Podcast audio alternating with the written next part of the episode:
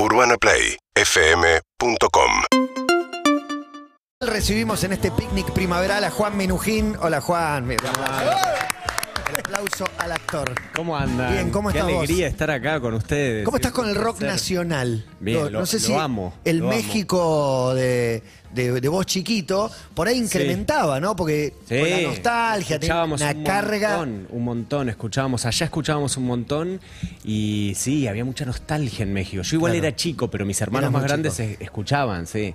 En ese momento se te había mete. mucho eh, tipo sui generis, o sea, no Claro, es que ma- era- más depre, es Claro. más depre. Bueno, claro, era más eso. Después acá, a, a la vuelta, sí, un montón.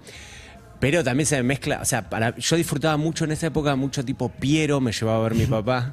Bien. Lo amaba, a Piero lo, Lo amaba, amaba, con bueno. todo. Cantaba Mi Viejo. Ocho, mi viejo.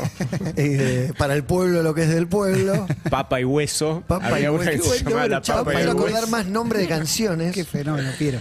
Y qué Eh, pelo, ¿no? También de los mejores Pela. pelas. Qué pela. Sas. Era esa, me parece era Mateos. ese. Está bien. ese Tu viejo el ¿sabes? matemático. El matemático, sí. Me Me llevaba a ver un papá, un bueno. papá matemático que puede trabajar de profesor de matemática y de qué más puede trabajar Bueno, un trabajó matemático. mucho tiempo en UNICEF, acá en Argentina, después en Estados Unidos, mucho tiempo Uno en más social. Claro, él se, se orientó, de hecho trabajó mucho tiempo en, en- en el INDEC, en la época de Alfonsín, Bien. se orientó a las estadísticas, a, la Claro. política social y entonces fue derivando, la verdad que hace un trabajo a esta altura más de sociólogo que de, que de Que de matemático, matemático. duro, ¿no? Y- Pero su formación es... Muy bueno. Y de ahí me, me imagino que de, de- de tu formación en tu casa debe- debes haber heredado esta cuestión de tener una mirada social. A partir de, digo, tu trabajo, puedes hacer el papel que sea, pero yo siento que vos tenés una mirada con todo lo que haces y, e intentás comunicar algo, aunque tengas que interpretar un guion, y me parece que el suplente tiene un poco que ver con eso también, ¿no? Sí, sí, El Suplente eh, es una peli que tiene mucho que ver, está muy atravesada. eh, el Suplente, que es, ah, ah, claro, es, la- es una película que, que dirige Diego Lerman, que estrenamos la semana que viene acá en los cines. Eh, y sí, está muy atravesada por eso, ¿no? Es un profesor de la UBA, de letras, ¿no? Como de una clase media que por una, por una circunstancia personal se va a dar clases a un colegio en un barrio popular.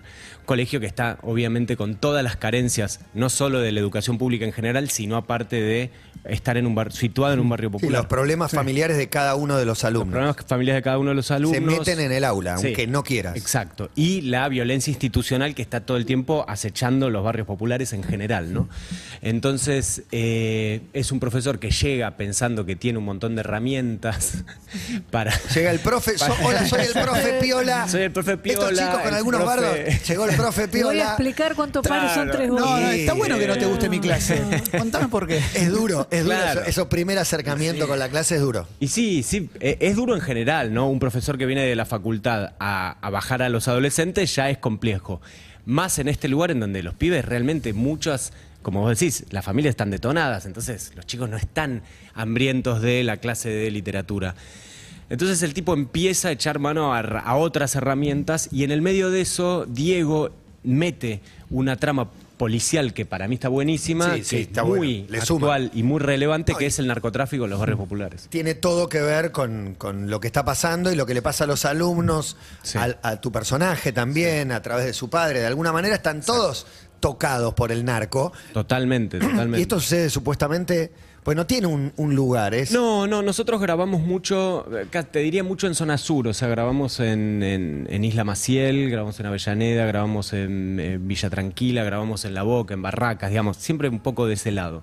Eh, pero en Isla, en Isla Maciel mucho y de hecho la gente del barrio de Isla Maciel nos ayudó un montón. Este. Sí, pues es que decía cuando abrimos el programa, una película sobre educación, pero me, me cuesta ponerle un género, porque Mm. Sí. es verdad que hay una trama policial, hay una cuestión dramática, obviamente, eh, Sí. y la educación está siempre en el medio, porque es un colegio, la directora, la, inte- la intervención, la policía. Sí. No, y además eh, transcurre mucho en el aula, ¿no? Y es un, es un como una especie de subgénero ya en el cine que es las películas un poco de aula, ¿viste? Que Sí. hay muchas películas francesas. Pero hay algo que eh, también trabajamos mucho con, con chicos que no son actores, chicos y chicas que no son actores, digamos, profesionales, que hicieron un casting y encontramos ese grupo. ¿Cuáles que- son actores de la, de la clase? Yo la, la vi la película. no, de la clase no hay actores profesionales. Ninguno. No, ninguno, ninguno. Muchos Está- están es muy la bien. primera Mm. experiencia que tienen, otros eh, hicieron alguna cosa. Hay uno, hay un chico que es músico, Que ¿no? hay uno rapea. que, que rapea. Sí. Eh, o sea, todos tienen una expresión, deseos de expresión artística, pero no tienen la, digamos, la profesionalidad de, no son niños actores. Y la verdad que eso también fue un desafío hermoso trabajar con ellos, porque todo el tiempo realmente nos sorprendía mucho, ¿no? Era muy fresco. Con Diego, con Diego Lerman, el director, tratábamos todo el tiempo de, teníamos los temas, pero tratábamos como de tener viste, mucha flexibilidad y plasticidad para poder improvisar y en un punto no, no era tan distinto a, bueno, un profesor que tiene que ir ahí a ver cómo lidia con ese bardo que son... Profesor bueno, suplente que tiene sus problemas particulares. No estoy spoileando, si digo. No, está claro. separado. Sí. Tiene una hija que es la hija de Diego. La, eh, la hija Sol- Renata eh, es eh, Lenat- Renata Lerman es la hija de Diego, este que está genial en la película.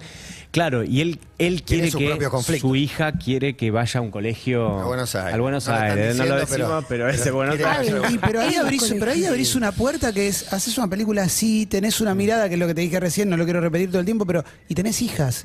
Ah. Y, ¿qué esperás que... que No, y tengo una hija que está haciendo un ingreso a un colegio también universitario. Te iba a eh, decir que se nota en, en tu vínculo con tus hijas también, tu, tu costado, tu Claro. mirada. ¿Y qué esperás que le dé la, la educación a tus hijas? Digo, más allá de la respuesta obvia que, que salgan bien educadas por un colegio, ¿qué extra esperás que, que le, que le den? Mira, te diría casi al revés. O sea, realmente cada vez me cada vez me, me importa menos lo académico y lo que más me importa, sobre todo en el secundario, ¿no? Eh, es la experiencia de lo colectivo. Eh, realmente, a mí por lo menos en mi secundario fue muy importante eso. Y aprendí mucho más en los talleres que- de historia que hacía o de, que hacía por fuera con un profesor. Gracias.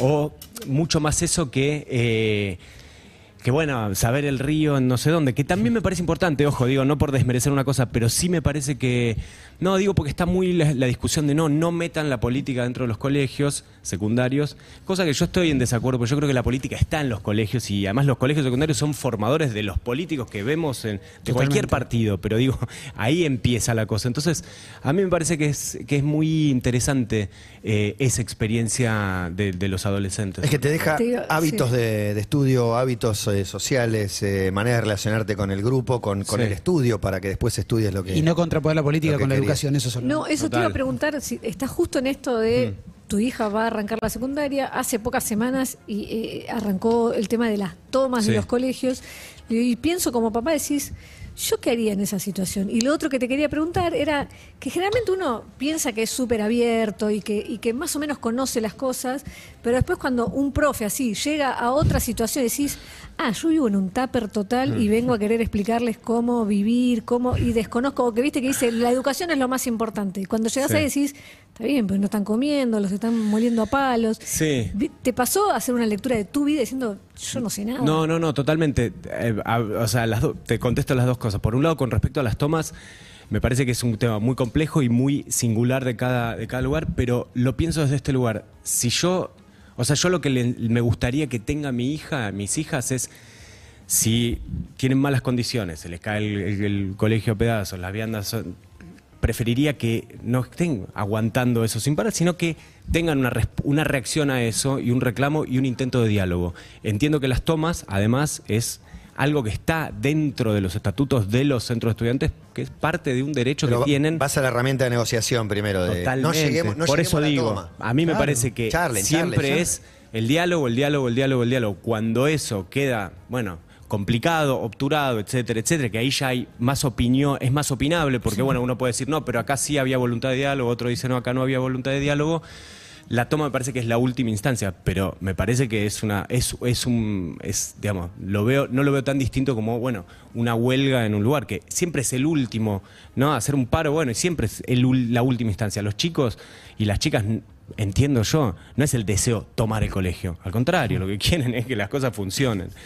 Después con lo otro que decís, me parece que es interesante, porque eh, sí creo que eh, en muchos de de esas escuelas parte de la película la trabajamos mucho hicimos una investigación muy grande con docentes de escuelas que están escuelas que están adentro de barrios eh, de- adentro de villas o adentro al lado del barrio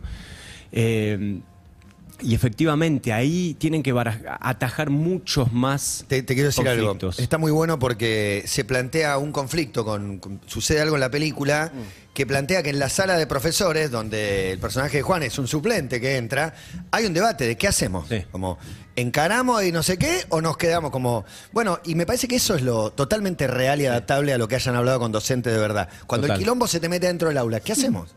No, totalmente. Y además lo que pasa en, en la película, cosa que hablábamos con los docentes y decían, bueno, por ahí esto es mucho, no sé qué, porque, digo, sin spoilear, en un momento eh, la gendarmería entra a la escuela, ¿no? Que es un momento, lo, lo digo por ahí, que pensás por que ahí es un narco, spoiler o no, pero bueno. De algún modo, digamos. gendarmería en un momento iba a entrar. Bueno, ese- esa es una gran discusión, ¿no? Eh, ¿Cuáles son las herramientas adentro de una escuela para poder hacerle frente a esto? ¿Son las fuerzas de seguridad? ¿Es la palabra? ¿Es el diálogo? El, ¿Son las padres, armas? los ¿Son los padres? ¿La comunidad educativa? Digo, todo ese debate es enorme, es difícil, porque me parece que una de las virtudes que también tiene la película es que muestra... No es el narcotráfico como, bueno, los malos que... Pablo es- Escobar. está mucho más... No, de hecho, más no, no hay, Es no el hay vecino. un capo narco. Claro. No hay un menudeo, claro. Es el vecino Es que el está al vecino lado. que te dice, che, dale. Y está y eso es un poco, perdón, no, Sí, pero sí, eso no. es un poco también, no sé, eh, digo, estu- yo estuve escuchando mucho las cosas que decía Nacho Levi, el referente de la, de la Sí. Poderosa, ¿no? Que está mucho en este tema porque me parece que algunas de las organizaciones sociales están viendo que esto es un tema para agarrarlo, no desde una respuesta punitivista, que es lo que más padecen en los barrios populares, que en definitiva la, la presencia del Estado que tienen es la fuerza represiva y nada más. No desde, desde una respuesta punitivista, sino desde una respuesta social e integral, que es más complejo, ¿no? A mí también me parece que la, la película sirve eh, para ver el rol de, lo- de- de- de los docentes que muchas veces se, se lo corre. Cuando hablamos de, de las tomas, pensamos solamente en los estudiantes o cuando hay algún problema con docentes, recuerdo en algún momento, bueno, vamos a buscar padres que sean voluntarios para que vengan a dar clases, como si el docente fuera Un simplemente... padre que se puso frente de una. Sí, sí, como a que 20 lo reemplazás con un ladrillo, ¿viste? Y la verdad Sí. que el docente no va solamente a dar una clase, sino, solo- sino también un montón de, de tareas de contención que quizás no están eh, involucradas per se en la carrera. Y eso me parece que la película da en el clavo también. Y te digo, en la, en la película, las cosas que aparecen, que hay docentes que en un momento van a buscar hasta la casa a los chicos porque los padres no quieren ir, por, no quieren que vayan porque la escuela se puso peligrosa y qué sé yo. Eso es, lo sacamos de la investigación de ellos. Eso lo y hacen un mucho más en la pandemia. Los docentes van, se meten en el barrio, van, tienen entrevistas con los padres, dicen, tienen que venir, digo, luchando Máximo, ¿qué contra... acá? contra- el profesor de literatura. Claro, luchando contra la deserción escolar, ¿no? Eh, y, y coincido con lo que decís vos, Clemente, que es hay, un, hay, hay una idea de, de la docencia muy romantizada en un punto, ¿no? Mi maestro, mi maestra, mi primer maestra fue divina, me enseñó todo. Pero después a la primera de cambio, cuando esos docentes hacen un pequeño reclamo por las miles de diferentes condiciones, qué sé yo, la- muchas veces la comunidad educativa, bueno, acompaña, pero con muchos peros, ¿no? Como diciendo, no, bueno, pero ta, ta, ta.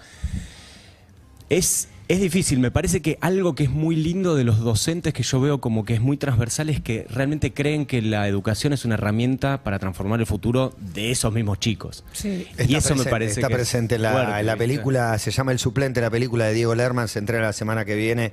Eh, aparece ella, que es, eh, es la reina. Eh, ¿De quién te estoy hablando? No, ¿es la directora de la escuela o...? Ah, sí, No sé qué- eh, Rita. Rita Rita Cortés. Cortés. Sí, Rita. Obviamente, Rita Cortés tiene- tiene el parlamento que tiene que tener No, Rita no, Cortés. Rita es, además es una actriz espectacular y además todos por suerte investigamos mucho. Rita se reunió mucho con directoras distintas. Alfredo Me- me Castro, imagino. que es el, el que hace el actor chileno, que es, además es un lujo, no sé, es Tony Manero, digo, es un actor que yo admiro desde hace mucho es tiempo. espectacular. Este, bueno, estuvo acá también en Argentina, yendo a los comedores. Es el O sea, la padre, verdad es el que- padre de... Sí. este, nada, la verdad que es un, es un lujo, está buenísimo estrenar una película en el cine, cosa que no es menor porque digo, con las plataformas hay veces que está, está difícil estrenar en cine, así que no, yo estoy feliz. Bueno, ahora pasó con 1985, Sí. casi que obligado. Fuiste con tus hijas, me imagino. Yo fui con hijo y madre. ah, mirá, fuiste con. No, no fui, no fui. Ok, ok. No, cuando entrada. la historia te toca más de cerca no por ahí. todavía. la Obvio, historia, obvio. en realidad no es la historia del exilio, es la historia de- del juicio a la El Junta. juicio a la Junta. Pero bueno. Pero es un hito. Yo veo que hay muchos, muchos adolescentes que quieren ir, digo, Sí, compañeros de mis sí. hijas que quieren ir.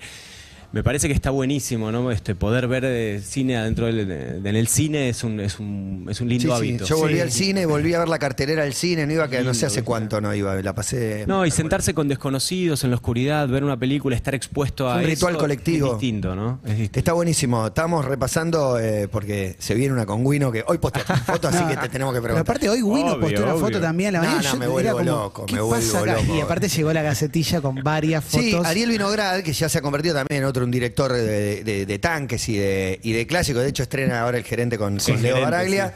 Y está haciendo una de la vida. Es, es una serie. Es una serie, sí, sí, es una serie seis Juan Minujín es. Guillermo Esteban Coppola.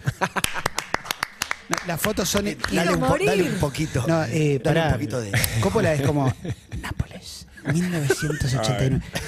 No, no ¿Cómo- pone, no pone ningún conector. ¿Cómo Son hiciste? solamente O sea, sustantivos. Pará, y sobre todo, tenés al, al Guillote original, con el que tenés foto y todo, tenés al Esbaraglia, tenés al Juan Pierre. Claro. Ya fue interpretado de Sí, golpe sí, muchas sí, sí, veces sí, total, en los total. últimos tres años. Sí, sí, no, y además él, eh, bueno, nada, lo vi muchas veces, él está muy metido, metido en el sentido que, bueno, viene al encanta, rodaje, le encanta. este, obvio, imagínate, le Pero fascina. ¿Juega la imitación en la composición del personaje? ¿En un personaje así te permite esa parte más básica de.? Porque al. Eh, Juega la imitación, sí, pero no se limita a eso, ¿no? Este. Porque, pero sí, obviamente hay algunas cosas y la verdad es que es muy lúdico también. Y Wino es una, persona, es un director muy, muy lúdico también. Entonces, este, lo estamos encarando desde ese lugar. Hay una hay mucho trabajo de caracterización, son muchas horas de estar con eso y la peluca y el make-up y esto. Eh, y después sí, hay una parte que es este interpretación, una parte que es imitación, otra parte que es interpretación. Más te diría, más que ¿Qué es vos? imitaciones. Pues pará, yo ya, ese ya me soy los yo. confundo. es No, impresionante. un gran guillote. Sí, sí, y el de sí. Sanguino también hay otra foto, pero bueno, Sí. en los stories de Juan hay una que Sí, está. Que- sí, es que hoy salió Star Plus. Estás abrazado la a él. mañana. Muy eh, bueno. Publicó, entonces dijimos, Ya bueno, estás subamos habilitado, ya algunas, está. claro, tenemos este. ¿Y sí. qué, qué abarca? ¿Qué, qué abarca Guillote? Y abarca los eh, desde el 80 hasta el 2000 y pico. Ah, de antes Muchos Diego, años. pre-Diego. Pre-Diego, pre-Diego. Tenía 80 jugadores, Sí, sí, sí. Gareca Pre-Diego que, pre-Diego que ese- hay, hay un capítulo que hay como un flashback que vuelve al pre-Diego, al banco y no sé qué, que solo hace un actor que se llama Santiago Bande, que es bárbaro también, que hace de, de Coppola muy joven. Pero es el momento que se conocen. Después- Espera, con 2000 Diego. llegás al ¿Hay un Diego Eh, o es más no, no Coppola? hay un Diego, Ah. es jarrón. Coppola. Es Coppola. Sí, claro. Es Coppola, ¿Cómo hay, esquivar sí hay, Diego? sí hay, bueno, de una manera muy, muy divertida. La película la escribieron Connie Duprat, este, y Qué selección. está, muy Juan Menujín, Guino, Que Diego es como tiburón en tiburón, aparece muy poquitito de Me fondo. parece, ¿viste? Está su No, ¿Cómo lo esquivás al Diego? Es, enorme. Esa es la otra, que están abrazados. Mira lo que es. Sí, sí. El pelo de Juan es una Impresionante. maravilla. Es una maravilla. O aparte acá en la bocha, Así ahora. en la bocha está un poco más, más ralo, como lo tiene Juan. Perfecto. Está más Sí, sí, ahora, a Guillote ahora, que Guillote. ahora estoy con este pelito porque Para la peluca. Star Plus me dio amablemente estos días para hacer la, la prensa del suplente, pero estoy todo pelado, pelado, pelado, digamos así. Cada día me afeitan, ¿no? Oh. Claro, para la peluca. No, me parece, me parece espectacular. No no sé cómo opera en la cabeza de un actor, digo, pasar del papel del compromiso social al- al- a la cuestión lúdica debe tener algo también, ¿no? Como no sé si es un recreo porque no deja de ser trabajo, pero se debe parecer a la primera idea que tenías de lo que era actuar cuando eras chico. Un poco sí, y un poco también, viste, a través de. Viste, a través de la vida de Coppola se puede hablar mu- de muchas cosas sociales también, ¿no? Digo, Sí. siempre, siempre es una mirada del mundo, una mirada de los 80, de los 90, de los 2000. Eh, si uno tiene esa mirada, la tiene, la va, la va pasando, así sea la vida de, de Guillermo Coppola, o sea la vida de un profesor que va, milita, etcétera, etcétera.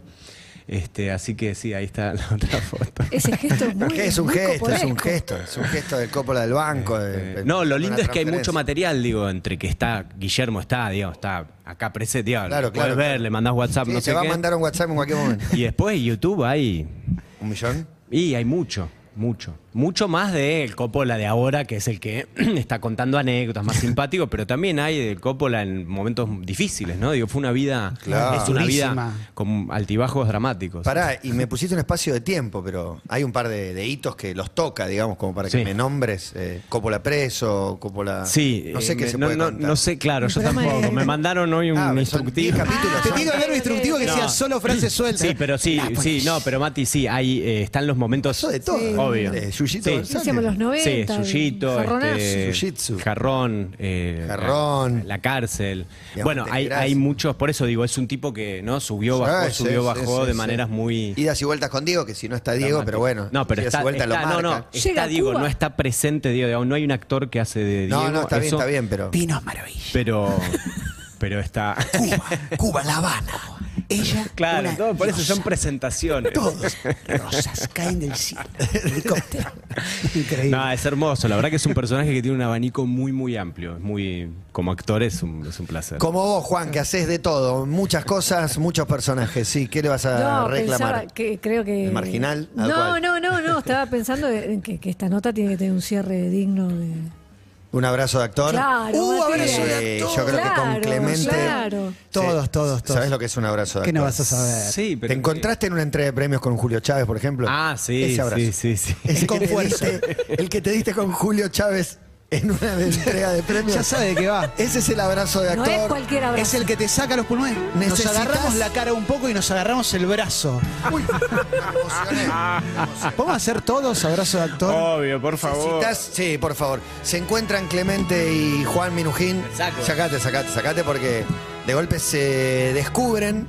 Es una entrega de premios, hay gente muy importante. Clemente ahí. todavía no lo vio, Y ¿eh? hay un actor maravilloso. Es una frase que sale mucho. Maravilloso. Y el abrazo de actor. El momento. Mirá cómo se abraza. Ay, se tocan los bíceps. Estás espectacular. La emoción, estás bárbaro. Bárbaro. Ay, se emociona Clemen por el, trabajo reconocido. Ojos apretados para el último abrazo. ¡Ay, se suma Matías! Tres actores amándose, reconociéndose, tocándose. Se aman. Y ahora se entregan pre- premios que no existen. Nadie lo ganó, pero lo ganaron los tres. Yo también voy a. Sí, soy Rita Cortés. Emilce, Emilce, mirá quién está. Mirá, no lo ves hace 10 años. Es muy, esa sale también, ¿eh? Sale, sale, sale. Reverencia. Juan Minujín, un señor actor. Y aparte, eh, con Emises salieron un tiempo, pero están re superados Sí, de eso. como no- está. Sí, sí, No ya pasa un nada. íntimo amigo después de él. No pasa nada. Bueno, gracias Juan por venir. No, gracias, gracias por el ustedes, suplente, chicos. el profe suplente de literatura que se estrena en cines la en semana cines, que viene. el, sí, el 20 de octubre, eh, la semana que viene, y la verdad que es un súper, súper peliculón. Buenísima, buenísima, gracias. Bueno, Muchas gracias a ustedes, chicos. Espectacular. Pones tu radio en play. y todo cambia. Síguenos en Instagram y Twitter. arroba urbanaplayfm